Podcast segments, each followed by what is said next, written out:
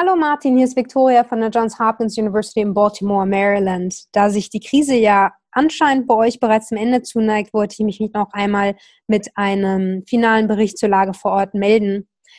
Gestern wurde bekannt gegeben, dass die Schulen in Maryland bis Ende des Schuljahres geschlossen bleiben und der Unterricht bis Mitte Juni on, weiterhin online stattfinden wird. Ich bin mir ziemlich sicher, da hat es einen großen Aufschrei bei sehr vielen Eltern gegeben. Allerdings war diese Entscheidung abzusehen. Maryland ist einer der allerletzten Bundesstaaten, überhaupt diese Entscheidung zu treffen und zu verkünden. Bereits einige Tage zuvor hatte der Gouverneur einen Phasenplan zur Wiederöffnung Marylands vorgelegt. Dabei geht es natürlich darum, die Wirtschaft wieder anzukurbeln. Dieser Phasenplan ist koordiniert mit dem Bundesstaat Virginia im Süden und der Oberbürgermeisterin von Washington, D.C. Diese drei Entitäten haben ihr Krisenmanagement seit März koordiniert und zusammengelegt, um für die mangelnde Führungskraft aus dem Weißen Haus zu kompensieren. Wann allerdings dieser Phasenplan aktiviert wird, ist bisher nicht klar, denn die Infektionsrate ist bei uns weiterhin gestiegen und die Sterberate hat sich in den letzten zwei Wochen verdoppelt. Also momentan liegt sie bei 1300 Menschen. Ähm, und die sind fast ausschließlich, in den letzten, also die Hälfte davon ist in den letzten zwei Wochen verstorben.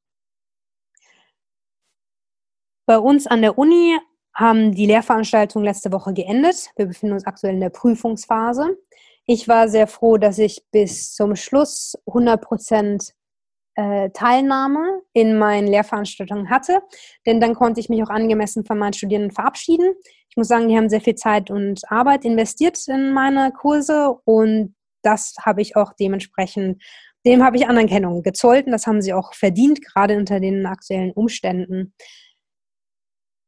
Was nicht so schön ist, äh, die Uni hat letzte Woche die Androhung von Sparmaßnahmen realisiert und sämtliche Angestellten im Catering-Bereich, also Verpflegung, Essen, äh, gekündigt.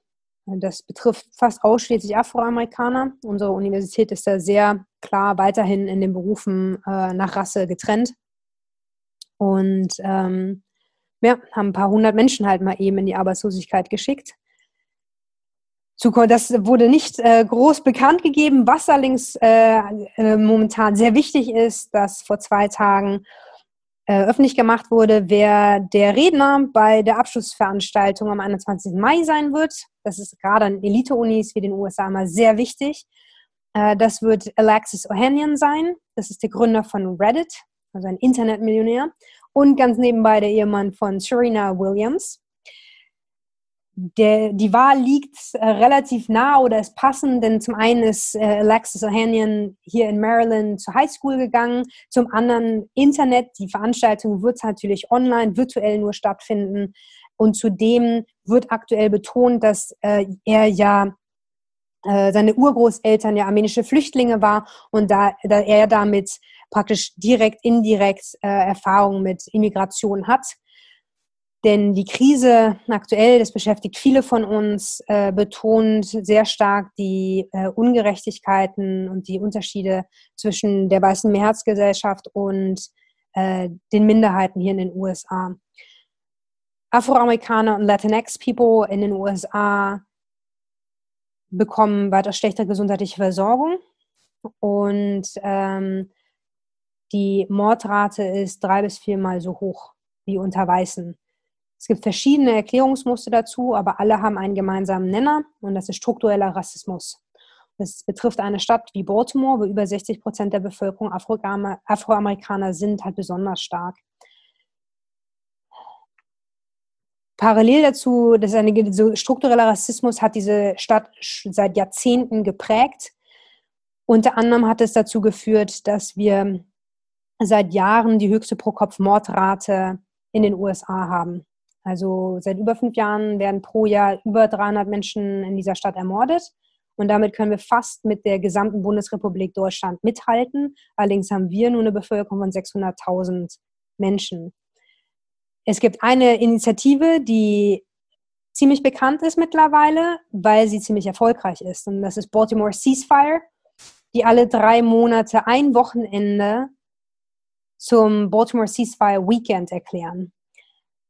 Dann werden verschiedene Veranstaltungen organisiert, gerade in Nachbarschaften, die sozial benachteiligt sind und wo häufig viele von diesen äh, Morden stattfinden. Es sind Life-Affirming, alles sehr positive Events, das sind natürlich alles Freiwillige. Ähm, das sind wirklich schöne Veranstaltungen einfach. Ähm, da geht es nicht darum zu belehren, sondern es geht wirklich einfach nur darum, diese Nachbarschaften echt wieder mit positiven Erlebnissen und einfach mit Leben zu füllen. Ich werde da auch äh, teilnehmen, allerdings bin ich gespannt, wie das aussehen wird mit Social Distancing. Ähm, da müssen wir ein bisschen äh, kompensieren.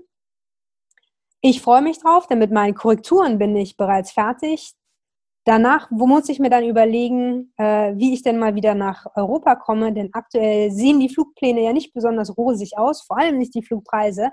Aber in diesem Sommer würde ich schon ganz gerne mal wieder nach Deutschland, auch nach Marburg kommen. Ich wünsche euch bis dahin äh, weiterhin alles Gute. Bitte bleibt gesund und einen schönen Anfang des Sommers. Ciao, ciao.